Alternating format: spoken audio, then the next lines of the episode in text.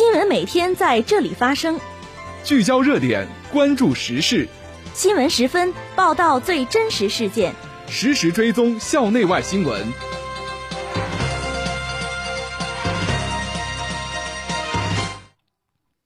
听众朋友，下午好，欢迎收听今天的新闻十分。今天是二零一九年九月二十四号，星期二，农历八月二十六。今天夜间到明天白天。聊城地区天气晴，气温十五度到三十一度。这次节目的主要内容有：我校包揽中华龙舟大赛六合站青少年男子金牌；我校不忘初心、牢记使命主题教育读书班开班；习近平会见伊拉克总理阿卜杜勒麦赫迪；习近平主席特别代表王毅出席联合国气候行动峰会。下面请听详细内容。首先是校内新闻。九月二十至二十二号，在南京市六合区金牛湖举行的二零一九中华龙舟大赛秋季联赛上，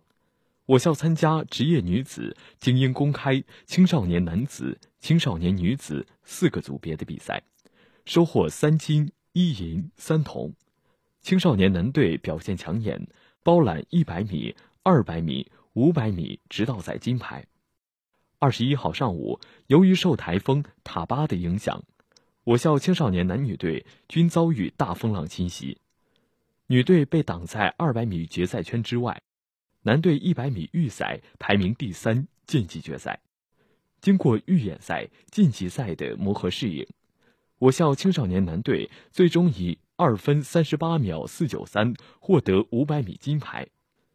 青少年女队则遭遇以专业运动员组成的盐城大洋湾龙舟队的狙击，收获五百米直道赛银牌。二十二号上午的决赛日，我校青少年男队实力超群，发挥稳定，分别以二十九秒二零七和五十四秒四八四收获一百米、二百米直道赛金牌，以全胜战绩收获新赛季大满贯。其他组别的同学也纷纷向奖牌发起冲击，最终我校职业女队和精英公开队战胜多支职业队伍，夺得二百米、五百米直道赛铜牌。九月二十号，二零一九年第十二期教学工作坊在聊城大学物理科学与信息工程学院举行。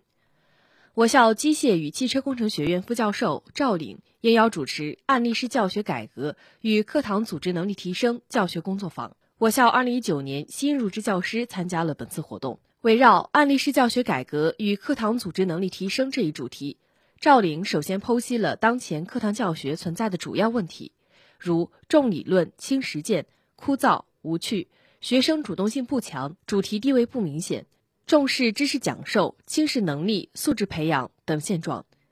赵岭结合自己的从教历程，提出了教育学循环融合的教学方法改革，即教学过程中要形成案例式、引导式、讨论式、翻转式的教与互动性、主动性、趣味性、长效性的学。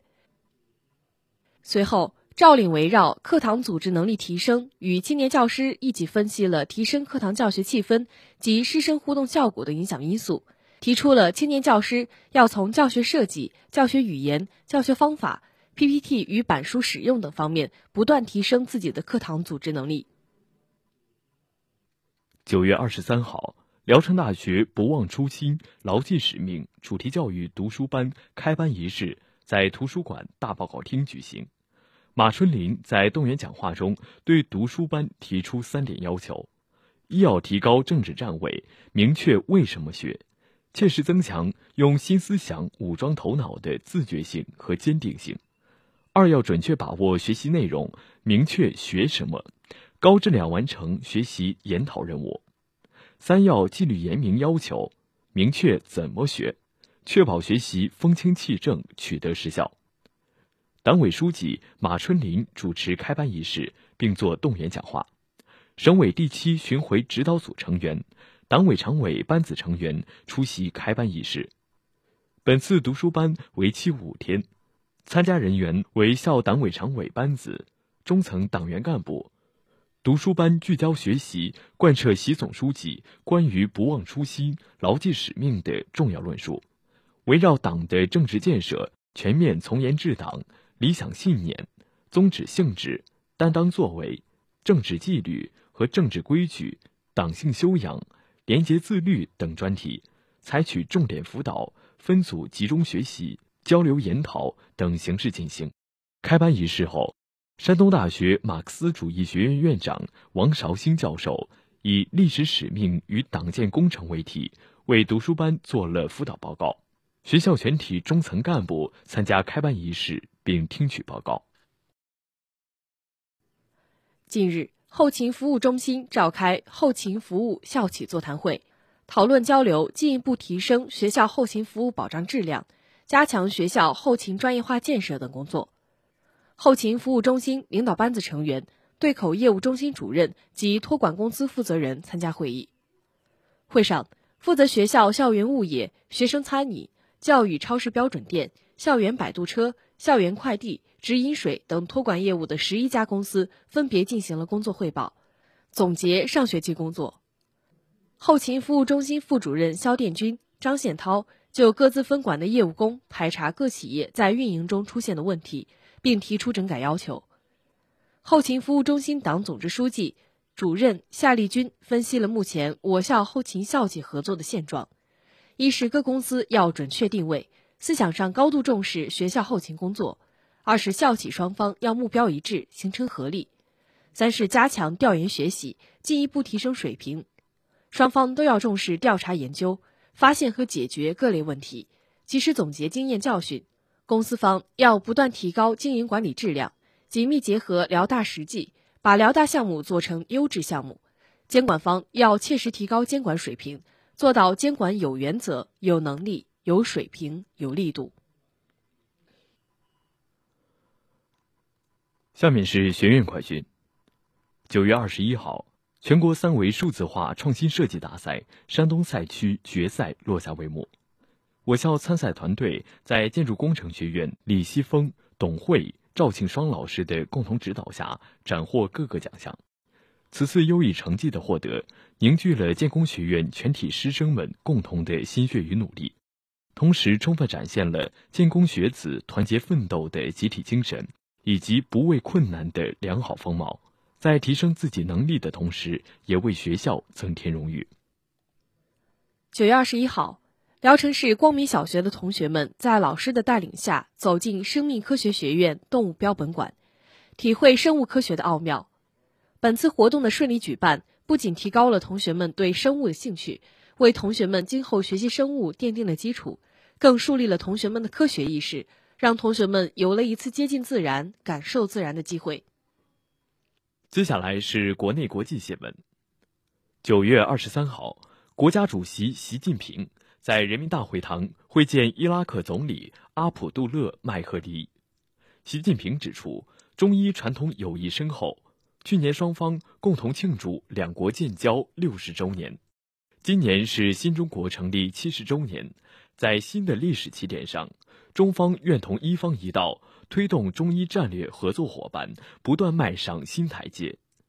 习近平强调，中方坚定支持伊方为维护国家主权。独立、统一、领土完整所做的努力，反对任何外部势力干涉伊拉克内政。中方祝贺伊拉克取得反恐战争重大胜利，愿继续积极支持和帮助伊方开展反恐和重建，实现国家长治久安和发展。阿卜杜勒·麦赫迪热烈祝贺中华人民共和国成立七十周年。他表示，中国坚定维护国家主权。独立和民族尊严，取得巨大发展成就。在当今世界格局中，中国是维护世界和平、稳定、和谐的一个重要支柱。伊拉克经历战争与内乱，由衷感谢中国对伊反恐和重建给予的宝贵支持。一方愿在共建“一带一路”框架内，深化两国各领域务实合作。一方积极致力于缓和地区紧张局势。避免战争，愿同中方加强沟通协调。九月二十三号，习近平主席特别代表、国务委员兼外交部长王毅在美国纽约联合国总部出席联合国气候行动峰会，联合国秘书长古特雷斯主持峰会。王毅在发言中表示，气候变化是各国面临的共同挑战，合力应对气候变化关系到人类未来的命运。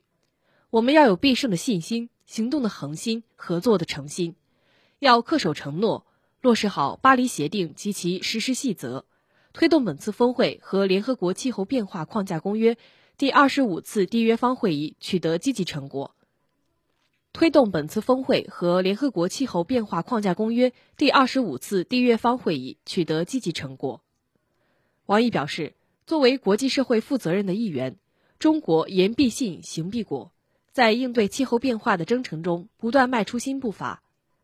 中国践行新发展理念，决心走绿色、低碳。可持续发展之路。王毅表示，中国重视生态文明建设，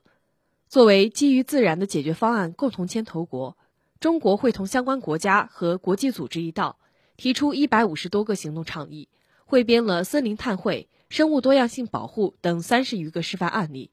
为深入理解人与自然关系带来新视角，为全球应对气候变化行动提出新举措，为实现可持续发展目标提供新支持。